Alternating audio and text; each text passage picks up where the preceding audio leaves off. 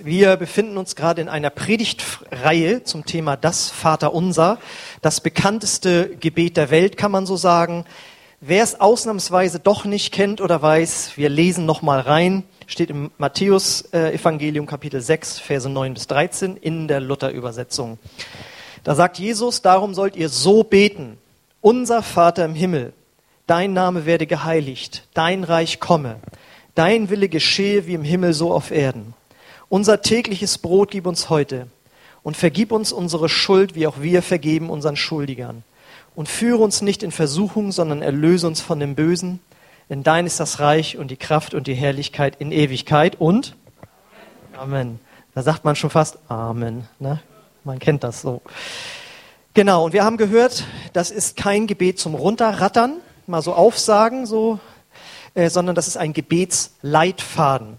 Er soll eine Inspiration sein für ein erfülltes und abwechslungsreiches Gebetsleben. Und wir haben uns die einzelnen Parts angeguckt, mit denen man eben sein Gebetsleben bereichern kann. Und da ging es damit los mit dem ersten Vers, darum sollt ihr so beten, unser Vater im Himmel, dein Name werde geheiligt, sehen wir ja ganz oben noch. Ähm, es geht darum, dass man die richtige Haltung hat, mit der man zu Gott betet. Ja, dass man weiß, das ist mein liebender Vater, der auf mich wartet im Gebet, der mich erfüllen möchte, der mich inspirieren möchte, der mich be beschenken möchte, auch der mich leiten möchte, korrigieren möchte, also jemand Gutes. Und es fehlt jemand, wenn ich nicht dabei bin. Okay, und wenn wir dann, das war der erste Teil, den Vater lieben und ehren, und wenn wir dann so von Gottes Liebe erfüllt worden sind, die Bibel sagt immer, wir werden erfüllt bis zum Übermaß, bis zum Überfließen, dann haben wir schon so viel Power, dass wir gleich anfangen können, für Menschen und diese Welt zu beten. Dann hatten wir nämlich den nächsten Vers. Darum sollt ihr so beten. Dein Name werde geheiligt, dein Reich komme, dein Wille geschehe wie im Himmel, so auf Erden. Das heißt, der zweite Teil lautete, dass wir durch Fürbitte die Welt verändern können. Wir können beten, dass Gott in bestimmte Situationen eingreift. Das haben wir jetzt ja am vergangenen Wochenende äh, wieder erlebt, ja, wo wir, jeder von euch wird, denke ich, irgendwie gebetet haben für die Menschen und auch die Sicherheitskräfte dort. Ja, Gott will, dass so etwas nicht geschieht. Wir sollen dagegen beten, wir sollen für die Menschen beten. Genau, und dadurch können wir äh, die Welt verändern. So, ähm, wenn dir diese ersten beiden Teile, wie soll ich sagen, zugesagt haben oder dich gesegnet haben, dann ist das schon toll, weil im ersten Teil ging es ja um Gott und im zweiten Teil ging es um die, all die anderen. Aber wenn dich das schon gesegnet hat, das ist klasse, weil jetzt geht es heute endlich um dich. Ja? Heute nämlich Teil 3, Bitten und Empfangen. Ja, da geht es jetzt wirklich um dich. Es geht nämlich um den äh, Vers 11. Unser tägliches Brot gib uns heute. Es gibt ja so ein Vorurteil, dass das Christentum so umweht. Wenn du Christ wirst, dann wird das Leben ziemlich langweilig und trist, weil dann darfst du nämlich dies nicht und das nicht. Du musst auf eine ganze Menge verzichten und du kannst gar nicht verstehen, warum jemand überhaupt Christ wird. Ja, auf was man da alles verzichten muss. Dabei sagt Jesus doch extra, unser tägliches Brot gib uns heute. Und das verdeutlicht, wenn man da mal länger drüber nachdenkt, ähm, dass das wirklich äh, etwas ist, dieses, Gebet, dieses Vaterunser, das für mehr steht als nur ein Gebet, das man unterspricht, weil Jesus sagt natürlich niemals zu uns, du sollst nur für Brot beten. Ja, also wenn wir jetzt nicht für Flüssigkeiten, für Nahrung, für Getränke beten sollten, dann würden wir verdursten. Also deswegen merken wir allein an diesem kleinen Beispiel schon, das Brot steht für etwas. Und das zeigt deswegen auch, dass das Vaterunser ein Gebetsleitfaden ist. Da ist nicht alles abgedeckt, sondern es sind Bereiche, von denen Gott möchte, dass wir für sie beten. Ähm, also, Flüssigkeit brauchen wir nämlich auch. Jetzt sagt der Kritiker vielleicht, ja, ja, genau, Wasser und Brot. Ihr Christen müsst euer Dasein bei Wasser und Brot fristen. Das ist ja ein Synonym fürs Gefängnis. Ja, und das stimmt natürlich nicht. Wenn wir drüber nachdenken, Brot war und ist ein Grundnahrungsmittel auf der ganzen Welt. Dort im Nahen Osten vielleicht noch stärker ausgeprägt. Wir haben ja hier dann noch die Kartoffel und im, in Asien hast du den Reis. Ja, aber es ist auf der ganzen Welt ein Grundnahrungsmittel. Es ist etwas Lebenswichtiges. Ja, wenn Jesus das damals gesagt hat zu den Leuten, die es gehört haben, nämlich seinen Jüngern, dann hat er gesprochen, bete um das, was lebenswichtig ist. Und das bedeutet, Gott möchte, dass wir für alles beten, was wir im Leben brauchen.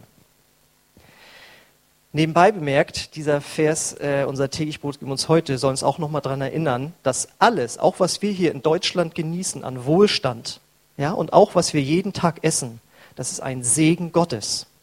Ja, das ist äh, ein Segen. Gott sagt, er lässt es regnen über Gerechte und Ungerechte. Ja, und dass wir hier so reichhaltig äh, versorgt sind, das ist ein Segen Gottes.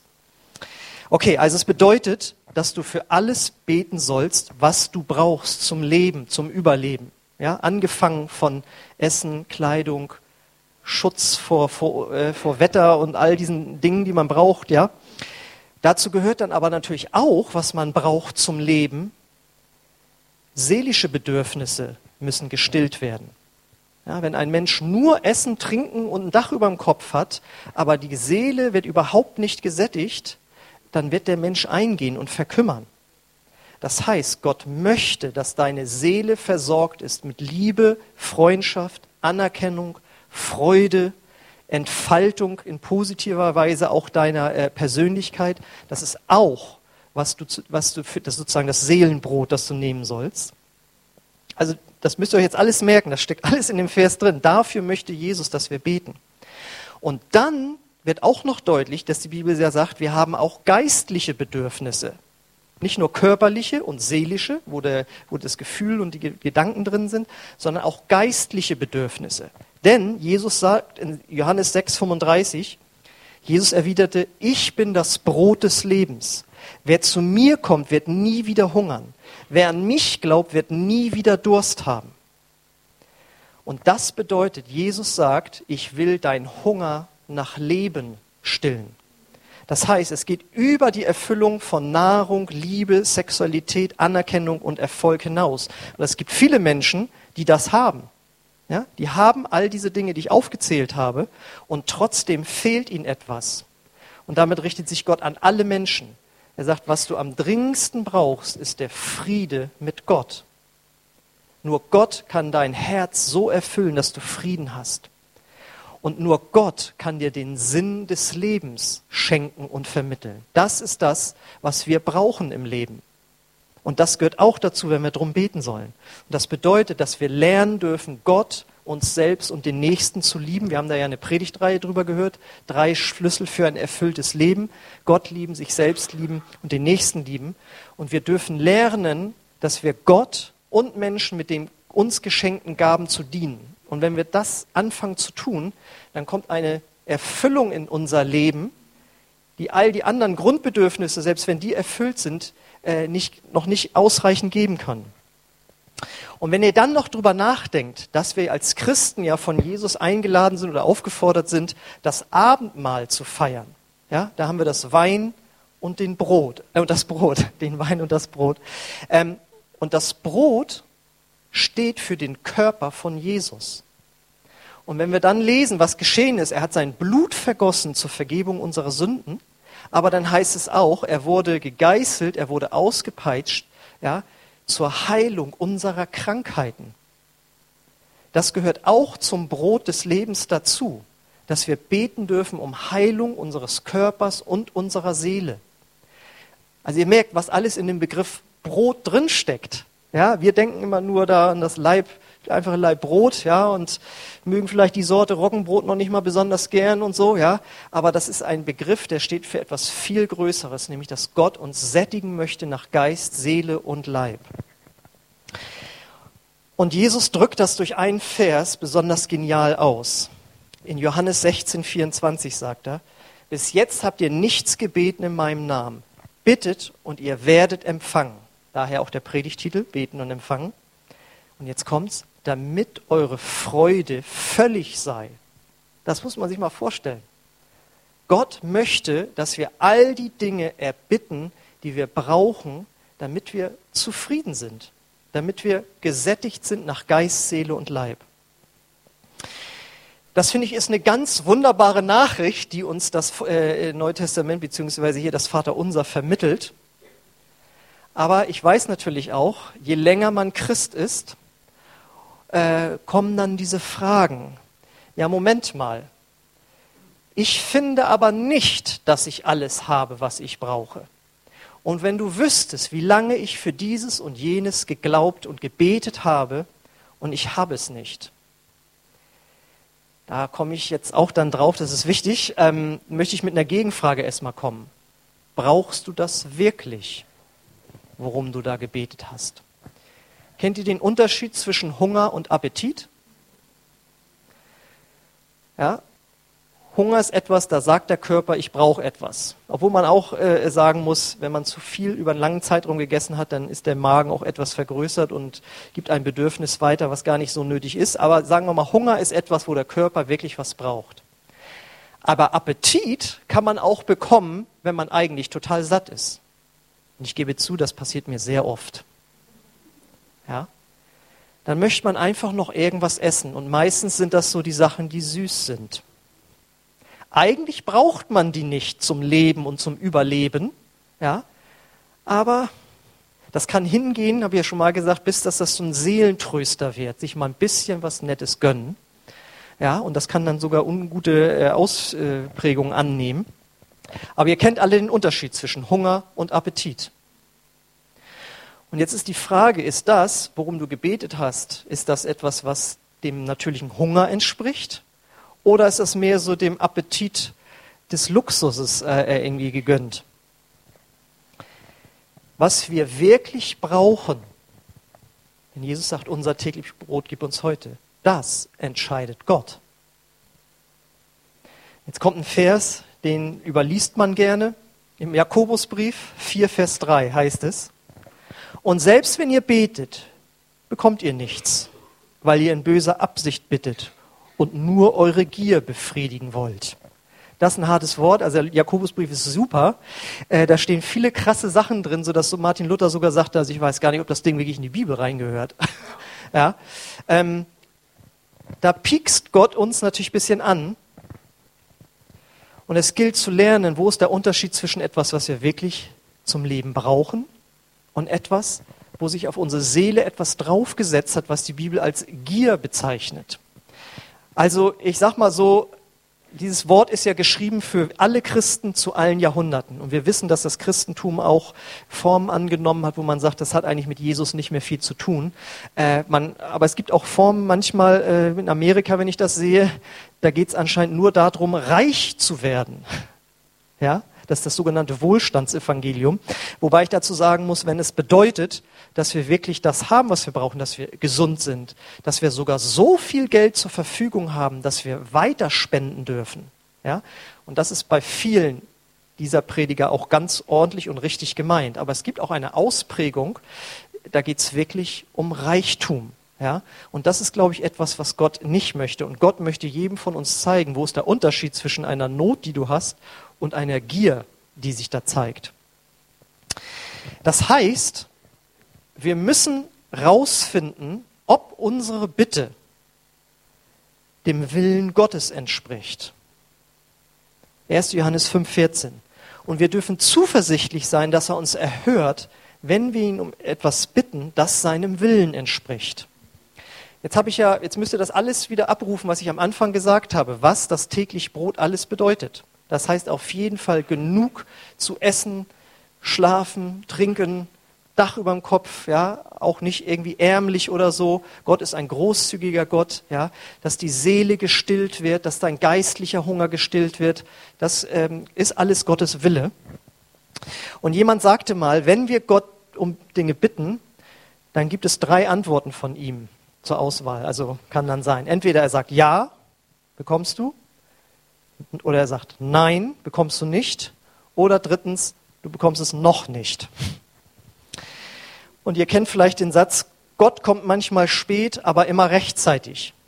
Oder in Kurzform, Gott kommt spätestens rechtzeitig. Ja, das ist manchmal, äh, wo man wirklich so denkt, was ist jetzt los, Gott, wo bist du? Und dann kommt es doch. Und wenn wir durch so einen Prozess gegangen sind, dann hat das unseren Glauben total gestärkt. Das macht Gott wirklich mit Absicht, um unseren Glauben zu erweitern. So, jetzt ist die Frage, wie bekommen wir denn raus, ob es ein Ja oder Nein ist? Und wir möchten natürlich am liebsten ein Ja hören.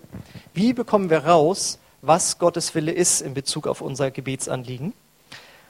Und da müssen wir als erstes in die Bibel hineinsehen. Denn die Bibel gibt uns sozusagen die Guidelines oder äh, auf der Autobahn diese, ähm, wie heißen die noch? Leitplanken, gibt uns die Leitplanken, wie wir beten können und sollen. Das heißt, wenn dir Inspiration für dein geistliches Leben fehlt, dann gebe ich dir jetzt schon Ja, das möchte Gott dir auf jeden Fall geben. Wenn dir Weisheit fehlt in irgendeiner Lebenssituation, wie soll ich bloß damit umgehen? Wie soll ich in meiner Familie, auf der Arbeit, wo immer es ist, wie soll ich da bloß mit klarkommen? Die Bibel sagt, Gott will dir Weisheit geben. Da kannst du dich darauf verlassen, dass er sie dir gibt. Wir haben schon gehört, er will uns heilen, er will uns versorgen mit den Dingen, die wir brauchen. Es steht sogar drin, äh, für das Reich Gottes, wenn irgendein Gemeindeleiter oder Leiter einer Gruppe Mitarbeiter braucht. Gott sagt, bete darum, dass Gott Arbeiter in diese Ernte sendet. Das ist ein Gebet, das Gott auf jeden Fall erhören werde. Ich werde jetzt hier nicht alles aufzählen, sondern ich lade dich ein, für die Not, die du empfindest in deinem Leben, dass du selbst deine eigene Bibel aufschlägst und forschst, was sagt Gott über dieses Gebetsanliegen, das ich habe? Entspricht das seinem Willen? Okay, das ist das eine. Manche Sachen stehen aber nicht in der Bibel drin.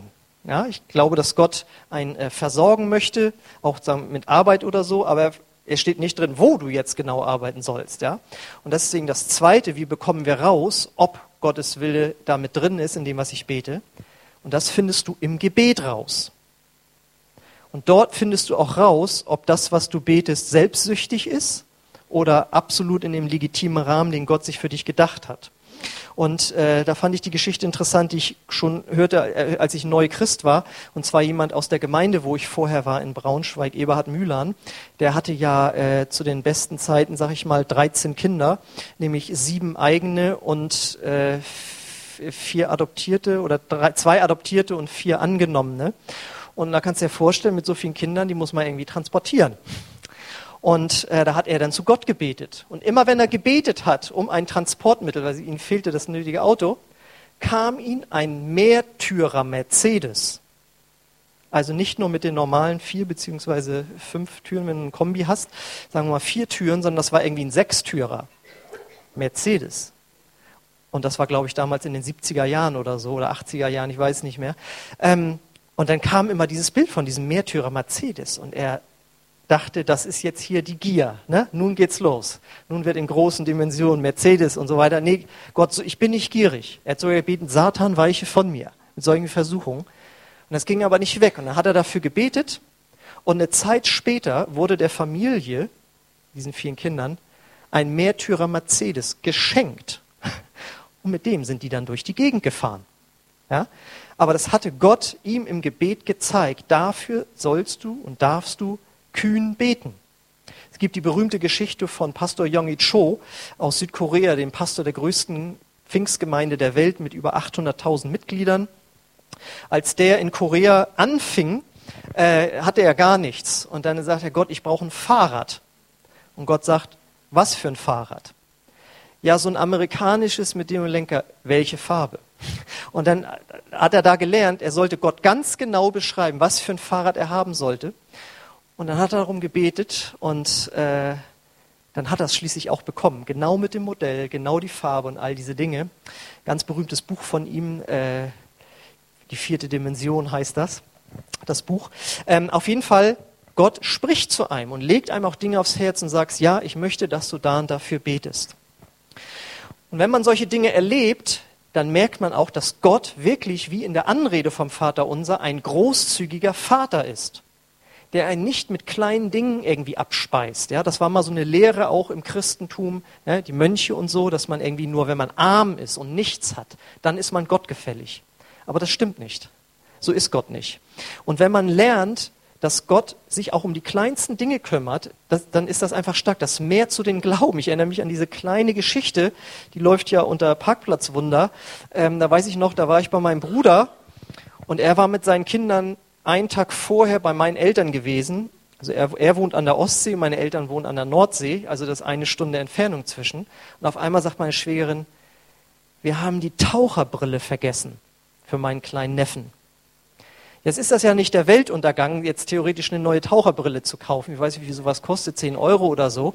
Aber sie sagten, nein, das kann doch nicht sein. Und dann haben sie gebetet, ich war dabei, und dann ruft sie bei meinen Eltern an, ist ja eigentlich, was willst du jetzt machen? Mit der Post ist zu spät, weil die wollten am nächsten Tag irgendwie weg oder so, da war, war das schon gebraucht. Und dann sagt meine Mutter, unser Nachbar, der fährt doch regelmäßig nach Kiel. Frag den, der sagt, ja, morgen fahre ich wieder hin, er nimmt die Taucherbrille mit und die ist am nächsten Tag liegt die auf dem Tisch, wo du denkst, da wäre ich jetzt nicht drauf gekommen irgendwie, dass Gott sich da dann erstmal, ne, du siehst, was Gott weiß, alles genau berechnet und er kümmert sich auch um die kleinen Dinge. Und wenn du solche Dinge erlebst, dann weißt du, wie Gott drauf ist und dann mehrt das deinen Glauben, dass er auch deiner Not irgendwie begegnen möchte. So, und wenn wir äh, uns eben auch mit der Bibel beschäftigt haben, es gibt ja, ich habe ja hier nur ein paar Bibelstellen genannt, wo Gott bestätigt, dass er unser Gebet erhören will. Aber es gibt sehr, sehr viel mehr Bibelstellen, die kannst du alle selbst mal rausfinden, den Fleiß solltest du investieren. Dann weckt das Glauben in dir, wenn du ähm, zum Beispiel ähm, liest Markus 11, 24. Darum sage ich euch, alles, um was ihr auch betet und bittet, glaubt, dass ihr es empfangen habt und es wird euch werden das, das weitet das ja unheimlich, ja. Das sollst, du sollst für alles beten, was, was du beten und glauben kannst. Ähm, und hier wird aber was Wichtiges betont. Du sollst dann auch wirklich glauben, dass Gott es dir gegeben hat. Und niemand anders als Benjamin Braden hat das so wunderbar ausgedrückt, indem er sagt, wenn du für Sonne betest, lass den Schirm zu Hause. Steht auf seinem WhatsApp-Account. Also nur, dass ihr mal wisst, wo ich so meine Inspiration herkriege. Gucke halt, was schreiben die. Oh, das ist gut. ja, genau. Wenn du für Sonne betest, lass den Schirm zu Hause. Das heißt, wenn du wirklich glaubst, dass, das, dass, du, dass Gott dir das geben will, dann glaube, dass das unterwegs ist. Und wir sind ja oft so, dass wir dann nochmal beten und nochmal beten oder wir beten und dann reden wir und handeln im Gegenteil. Als würden wir das überhaupt nicht glauben, dass Gott sich jetzt darum kümmert. Ne, nach dem Motto, Herr, du siehst, wir können nicht mal mehr die Telefonrechnung bezahlen, bitte hilf uns, dass wir da, finanziell über die Runden kommen. Und dann am nächsten Tag, oh ey, wir stehen so knapp, wir können nicht mal das Telefon bezahlen. Verstehst du, damit hast du das Gebet von einem Tag vorher im Grunde genommen nicht gemacht. Du glaubst Gott nicht, dass er sich darum kümmert. Ja? Aber wie wir gehört haben, Gott kommt spätestens rechtzeitig. Manchmal dauert das etwas, wenn wir das sehen. Das nennt man, dass sich die, das, die Gebetserhörung, dass sich das manifestiert. Vorher haben wir es im Herzen. Äh, dieser Yonggi Cho, der hatte dann eben auch gesagt, er brauchte dann auch eine Büroeinrichtung, hat Gott gebetet. Und Gott hat gesagt, was möchtest du für einen Stuhl haben? Was für ein Bürotisch soll das sein? Hat er alles genau beschrieben. Und dann wurde er gefragt, und wie sieht's denn aus? Ja, äh, ich gehe schwanger damit, sagt er. Ja, damit wollte er sagen, man kann es noch nicht sehen, aber es kommt. Ja, ich habe es aber schon im Herzen. Und dann kam es auch. Und das sind Dinge, über die müssen wir auch mal nachdenken. Da sind, bin ich genauso am Lernen. Aber wir müssen einfach lernen, Gott zu vertrauen, dass er wirklich das Beste für uns hat und uns die Dinge geben will. So, jetzt kommt noch eine Sache, äh, die wird öfters mal übersehen, wenn Christen sich beschweren, dass das nun nicht gekommen ist, worum sie gebetet haben. Denn nach diesem Vers, dass wir glauben sollen, dass wir ihn empfangen haben, kommen die nächsten beiden Verse, Markus 11, 25, 26. Und da steht, und wenn ihr steht und betet und glaubt und empfangt und all diese Dinge, so vergebt, wenn ihr etwas gegen jemanden habt, damit auch euer Vater, der in den Himmeln ist, euch eure Übertretungen vergebe. Das bedeutet, wenn du mit Unvergebenheit im Herzen große Dinge von Gott erbittest und sie nicht kommen, dann bedeutet das im Grunde genommen, dass du selbst auf dem Schlauch stehst, wo Gott das alles in der Pipeline hat, was du brauchst und dir es geben möchte, aber du stehst selbst mit dem Fuß drauf, weil du Groll und Bitterkeit hast gegenüber irgendeinem Menschen. Und Gott sagt, wenn du vergibst, dann ist das so, als wenn du den Fuß wegnimmst und es fängt wieder an zu fließen. Und das bezieht sich natürlich nicht nur auf Unvergebenheit, sondern wenn wir Dinge in unserem Leben dulden, von denen wir wissen, die sind vor Gott nicht in Ordnung oder wo wir sogar vielleicht sogar von anderen angesprochen werden und wir das aber trotzdem weitermachen, dann dürfen wir uns nicht beschweren, wenn der Segen Gottes ausbleibt. So, und jetzt kommt noch was, das wird auch gerne übersehen. Gott möchte, wenn wir um etwas bitten, dass auch wir unseren Teil tun. Jemand sagte mal, Gott tut sein Teil und wir tun unseren Teil. Da habe ich euch eine Bibelstelle rausgenommen, da ist man erstmal, kriegt man so eine Augen. Aber es steht auch in der Bibel. Im zweiten Thessalonicher Brief, Kapitel 3, 10 bis 11, da heißt es, denn auch als wir noch bei euch waren, haben wir euch erklärt, wer nicht arbeitet, soll auch nicht essen. Wir haben nämlich gehört, dass einige von euch ein untätiges Leben führen, nicht arbeiten wollen und ihre Zeit nutzlos vertun. Wer nicht arbeitet, soll auch nicht essen. So, was hat das jetzt hier mit der Predigt zu tun? Na, wir sind ja bei dem Vers, unser täglich Brot gib uns heute. Das heißt also nicht, dass, dass damit gemeint ist, okay, bete den ganzen Tag und tu nichts und draußen stellt jemand vor der Tür, ding dong, das Essen ist wieder da, dein täglich Brot ist mal wieder gekommen.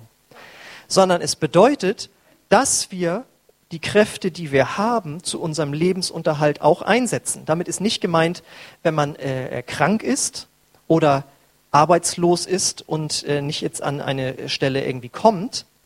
Das sind ja hoffentlich auch zeitweise Notsituationen, nur hoffentlich. Ähm, aber wenn jemand sagt, immer alles ablehnt, ja, und dann aber erwartet, dass Gott einen jetzt versorgt, da läuft was falsch. Gott sagt, ich möchte, dass du auch dein Teil tust. Ja, das heißt, dein Brot bekommst du quasi dann dadurch, dass Gott dir eine Arbeitsstelle gibt, wo du dann eben auch fleißig bist. Ja, und natürlich bedeutet es auch, dass du selbst losgehst und dir was kaufst. Ja, also der Satz, unser täglich Brot gib uns heute, beinhaltet wirklich eine ganze Menge. Ja, und man kann dieses Prinzip, haben die äh, Mönche damals gut durch diesen Satz ausgedrückt, ora et labora, beten und arbeiten. Oder man könnte sagen, beten und sich bewegen. Das heißt, wenn jemand eine Arbeitsstelle sucht oder eine Wohnung sucht oder auf der Suche nach einem Ehepartner ist, ja, dann gilt es sich zu qualifizieren für die Arbeitsstelle. Es gilt, sich auf die Suche zu machen. Und vor allen Dingen, und das ist dann das Krasse, es gilt, sich auch korrigieren zu lassen. Ich weiß noch genau, das passt jetzt nicht ganz, aber als ich mich hier beworben habe, ne, hatte ich dann so ein Gespräch gehabt am Telefon und das klang schon alles so nett und so und, und so. Und dann hatte ich da so ein Passfoto, wo ich so total unrasiert war. Das bist du doch immer. Ja, aber da war ich wirklich sehr unrasiert und dachte, oh, das kannst du nehmen, das geht so. Und Sekretärin so, ich würde dann nochmal ein neues machen lassen. ja, und dann bin ich äh, dann nochmal zum Fotografen und der hat mich dann nochmal ordentlich und damit habe ich mich dann hier beworben. Ja, äh, ich will damit sagen, Gott kann einem eine Partnerin oder eine Arbeitsstelle oder eine Wohnung präsentieren und du kommst da an, wie man bei uns in Nordfriesland sagt, als der letzte Schlundenhauer. Ja, also du benimmst dich komisch, du riechst, ja, weißt was, alle möglichen Sachen und dann, ja, komisch, ich hab's nicht bekommen. Ja, ja, und dann sagt jemand zu dir, dann achte mal auf dein Äußeres. Dann äh, streng dich mal in irgendeiner Weise an oder guck mal, ob das die richtige Art ist, die du machst. Oder bist du überhaupt in dem richtigen Bereich? Wie benimmst du dich denn bei einem Date oder bei einem Vorstellungsgespräch, wo, worum immer es geht? Und sich da was sagen zu lassen, das kann manchmal wehtun. Aber das könnte der Schritt zur Heilung sein, dass man mal fragt, sag mal, wie findest du das eigentlich? Meine Bewerbung, wie ich die schreibe oder wie ich dann auftrete. Soll ich dir mal sagen, was ich da so sage? Und wenn der andere sagt, du, ach so, solche Sprüche bringst du da. Ne? Nach dem Motto, du siehst aus, als könntest du meine nächste Freundin sein. Ne? so, so würde ich nicht sagen. ja, also, versteht ihr? Bei den Dingen, die wir selbst tun sollen, müssen wir auch uns von Gott korrigieren lassen. Ich weiß noch, wie ich mal mit einem Pastor sprach, wo es in der Gemeinde richtig schlecht lief. Und ich dann so vorausgefunden habe, wie er denn so seinen Dienst versteht. Und das Motto war im Grunde genommen zusammengefasst von all den Sachen, die er mir erzählte, sagte, aus dem Gebet heraus die Sache ruhig angehen lassen. Und sagte ich, alles klar. So funktioniert Gemeindearbeit nicht. Ne? Beten, das hört sich fromm an, das ist super, aber äh, dann sollen wir die Sache nicht ruhig angehen lassen, sondern wie Martin Luther sagte, wir müssen beten und dann schnell voranmachen. Das ist das Motto. Ja? Und jemand sagte auch mal, wir müssen beten, als würde alles Arbeiten nichts nützen. Und wir müssen arbeiten, als würde alles Beten nichts nützen. Ja? Und das sind manchmal Prinzipien, über die sehen Christen dann wohlwollend hinweg und kaufen sich dann irgendwelche Sets. Habe ich schon alles gesehen im Fernsehen in Amerika. Also fünf Schlüssel zum finanziellen Erfolg und dann kannst du dir die Kassetten von dem Speaker da anhören. Du musst das nur bekennen und aussprechen und, und all diese Dinge. Und dann denke ich so, und redet auch mal mit jemandem mal denen drüber, was sie dann praktisch auch machen müssen. Weil das hören manche nicht so gern. Äh, lieber dann das alles proklamieren und aussprechen irgendwie. Ne? Und dann, Gott, warum machst du nicht? Und das, Gott wird das schon noch tun. Aber der, das Problem liegt bei dir. Du hast den Fuß auf dem, auf dem Schlauch. Okay, ihr, ich denke, ihr versteht, was ich meine. Wir haben das Thema jetzt mal ganzheitlich betrachtet. Aber es bleibt natürlich, Gott sagt, unser täglich Brot gib uns heute. So darfst du und sollst du beten. Und wenn wir das lernen, so mit Gott zu leben, dann werden wir nicht mehr unsere Erfüllung in der Welt suchen. Ich fange jetzt wieder bei meiner Predigt am Anfang an, dass Menschen sagen, Christsein bedeutet ja auf dieses und jenes zu verzichten. Das mag sein, aber das sind dann eben die Dinge, die nicht gut sind für Menschen und für dich speziell. Aber um ein glückliches Leben zu leben, will Gott ja alles geben. Er will dir wirklich alles geben. Dass Jesus hat gesagt, ich bin gekommen, dass sie das Leben haben und volles Genüge. Ja, also ein Christ muss nicht auf dem Zahnfleisch durchs Leben, sondern Gott möchte einen versorgen. Und jetzt ist die Frage an dich, willst du Gottes Geschenke, die er geben möchte, erleben, indem du im Glauben darum bittest? Dann ist die Aufgabe für dich, studier neu die Bibel darüber, was Gott über Gebetserhörungen sagt. Wenn es etwas Hartnäckiges ist, hol dir einen Gebetspartner. Bring es in deine Kleingruppe, in die du hoffentlich gehst, rein und sag, das und das ist mein Problem, das ist das und das, äh, wo, wo wir einen Mangel haben in unserer Familie, in meinem Leben. Ja, und wenn es erstmal nur Weisheit ist, ja, und vielleicht sagt dann jemand, du kann ich da nochmal mit dir drüber reden, ich habe da Folgendes beobachtet. Und dann überprüf dein Leben. Lebst du in der Heiligung Gottes? Sagt dir das noch was? Wenn nicht, kommen auf jeden Fall nächstes Mal. Da geht es natürlich um das Thema äh, und vergib uns unsere Schuld, wie auch wir vergeben unseren Schuldigern. Ja, dass wir unsere Seele reinigen. Ja. Lebst du in der Heiligung? Ist dir das wichtig?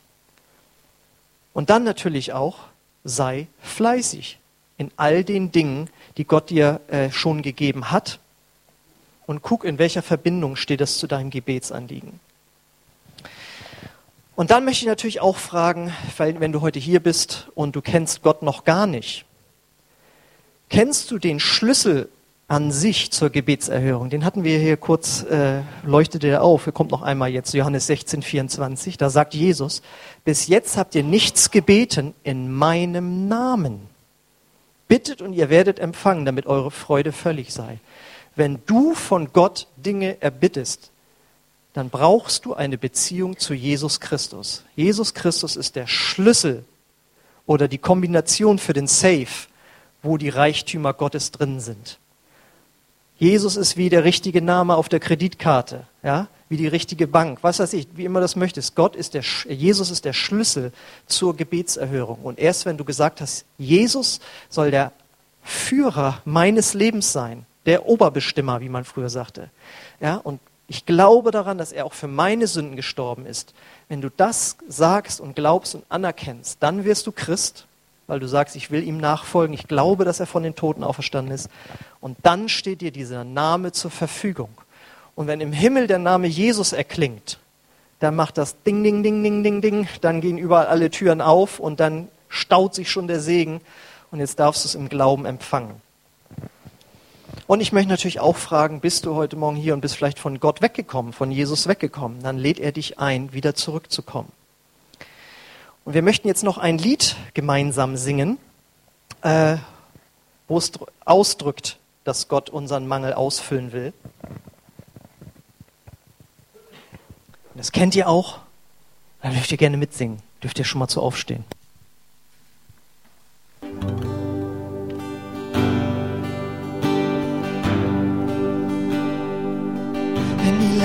Des Lebens mich bedrückt.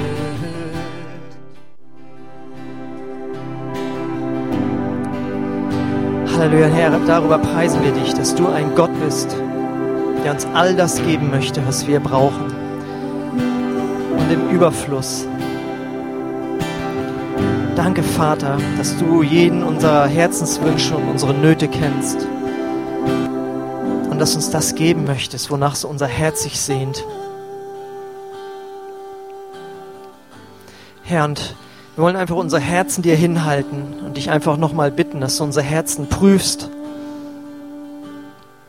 wo wir über das hinausgeschossen sind, was du für uns bereitet hast. Wir wollen sagen, dein Wille geschehe, Herr. Ich will das empfangen, was du für mich hast.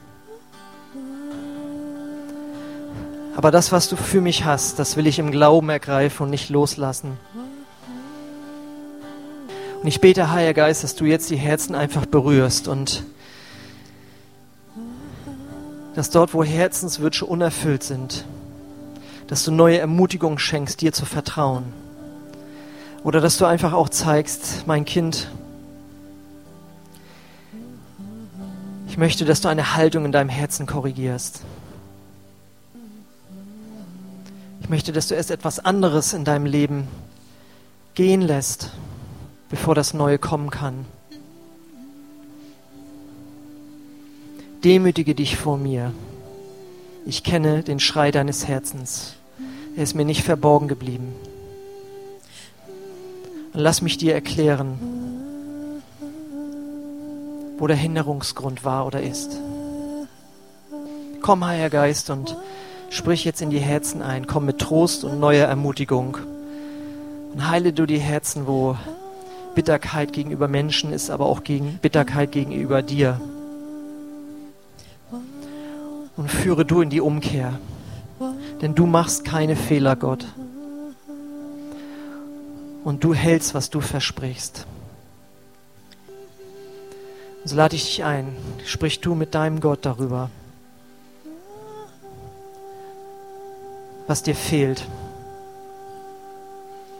wo du enttäuscht bist. Sprich jetzt mit ihm darüber. Ja, danke, Heiliger Geist, für die Ermutigung, die dein Wort uns gibt. Ich danke dir, Herr, dass wir, wenn wir zu Hause sind, weiter mit dir darüber sprechen können. Und ich bete, dass du jeden Einzelnen führst, wenn er dein Wort studiert, wo er neue Ermutigung finden kann. Dein Wort sagt, du bist der Hörer des Gebetes. und du gibst deinen Kindern, was sie brauchen. Danke, Vater, für diese Ermutigung, Herr, dass wir beten sollen, dass du uns das gibst, was wir täglich und heute brauchen und sogar darüber hinaus. Halleluja. Und ich möchte auch jetzt nochmal konkret fragen, während unsere Augen geschlossen sind. Wer ist heute Morgen hier, der Jesus noch nicht als diesen Herrn und Erlöser angenommen hat, sodass ihm dieser Schlüssel fehlt zur Gebetserhörung?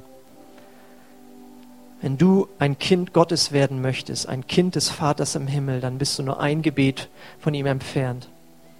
Aber es geht darum, dass du dein Herz Jesus überantwortest und sagst, Jesus, ich glaube, dass du für meine Sünden gestorben bist. Vergib sie mir und ich will dir nachfolgen. Komm du in mein Herz.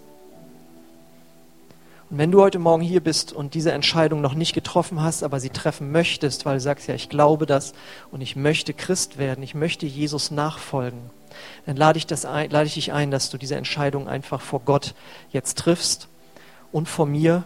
Während unsere Augen geschlossen sind, möchte ich fragen, wer ist heute hier, der diese Entscheidung treffen möchte, Jesus in sein Leben aufzunehmen? Wenn du das möchtest, dann heb einfach kurz deine Hand als Zeichen, hier bin ich, Gott, hier bin ich, du siehst meine Hand.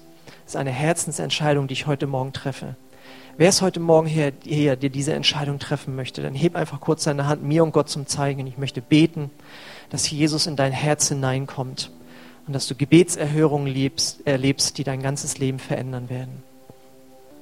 Ich lade uns zum Abschluss ein, dass wir gemeinsam Gott eine Antwort geben auf dieses Wort, das wir gehört haben. Und wenn das deinem Herzen entspricht, dann darfst du es laut mitbeten. Ich bete das Satz für Satz vor. Und wenn du es nicht möchtest, müsst du nicht mitsprechen. Wenn ja, dann darfst du einfach laut mitsprechen. Vater, ich danke dir für deine Liebe. Und ich glaube daran, dass du mir alles geben möchtest, was du in mein Herz gelegt hast.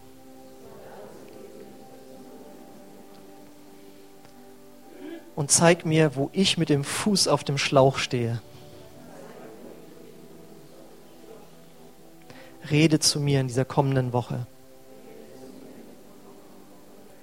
Ich danke dir, dass du es gut mit mir meinst. Amen. Amen. Ich möchte jetzt den Gottesdienst schließen, indem ich euch segne und wie immer einladen, wenn du eine Not hast, wenn du möchtest, dass jemand zusammen mit dir betet. Die Bibel sagt, wo zwei übereinkommen, irgendeine Sache zu erbitten, da wird sie ihn werden. Dann komm nach vorne und bete hier gemeinsam mit Geschwistern, auch um Heilung, was immer deine Not jetzt ist. Aber wenn du es nicht möchtest, dann äh, sehen wir uns vielleicht hoffentlich noch gleich unten. Vater, ich danke dir für diesen Gottesdienst und ich danke dir dafür, dass du äh, unser Herzen berührt hast, Herr. Und ja, ich bete, dass das Wort versiegelt ist und uns nicht wieder geraubt wird. Der Friede Gottes, der höher ist als alle Vernunft, der bewahre eure Herzen in Christus Jesus, unserem Herrn. Amen. Amen. Ich wünsche euch einen gesegneten Sonntag. Hoffentlich sehen wir uns unten noch. Ansonsten komm gerne jetzt nach vorne und lass hier von den Geschwistern, die sich für dich aufstellen, für dich beten.